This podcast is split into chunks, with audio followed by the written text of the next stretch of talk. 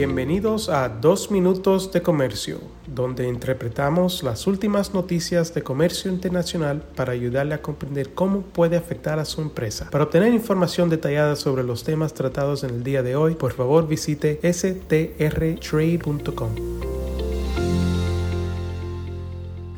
Mi nombre es Juan Moreno y soy el director de regulación aduanal en el despacho de Sandler, Travis y Rosenberg en nuestra oficina de San Francisco, California. Hoy les voy a platicar sobre el interés turco en firmar un tratado de libre comercio con México. El embajador turco en México, Ilhan Kemal Tug, informó que el secretario de Relaciones Exteriores, Marcelo Ebrard, realizará una visita de trabajo en Turquía el próximo 17 de noviembre. Con miras de fortalecer la relación comercial y aumentar las inversiones con México, el gobierno de Turquía no quita el dedo del renglón para pactar un tratado de libre comercio entre ambas naciones. Durante su discurso con motivo del 99 aniversario de la fundación de la República de Turquía, el embajador turco en México aseguró que la firma de un tratado comercial lo antes posible sigue siendo una misión para su país también destacó que entre las prioridades está incrementar el intercambio turístico, por lo que anunció que a partir del 1 de noviembre aumentaría la frecuencia de vuelos a 11 por semana.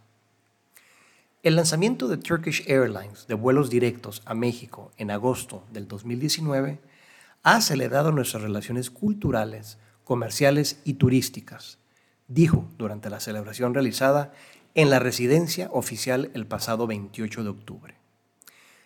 El diplomático informó que el secretario de Relaciones Exteriores, Marcelo Ebrard, realizará una visita de trabajo en Turquía el próximo 17 de noviembre.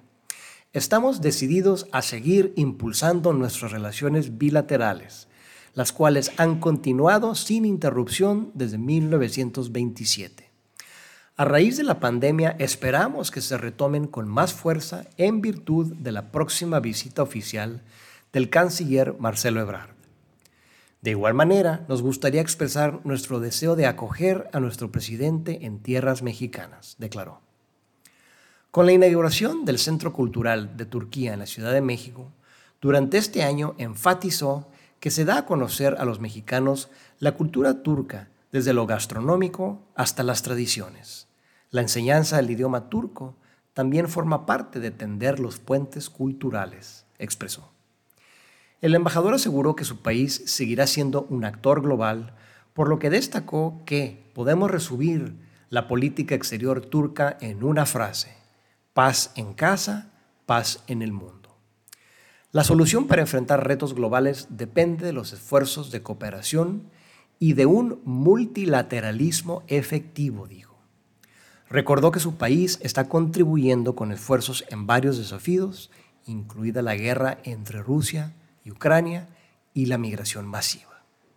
Sin más por el momento, hasta la próxima.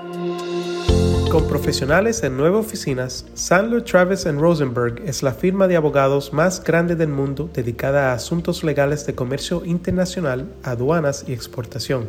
Este podcast es exclusivamente para fines informativos y no constituye un servicio legal. La contratación de un abogado es una decisión importante que no debe estar basada solamente en publicidad. Pídanos que le enviemos información gratuita por escrito sobre nuestras cualificaciones y experiencia. Envíenos un correo a strespanol.strtrade.com.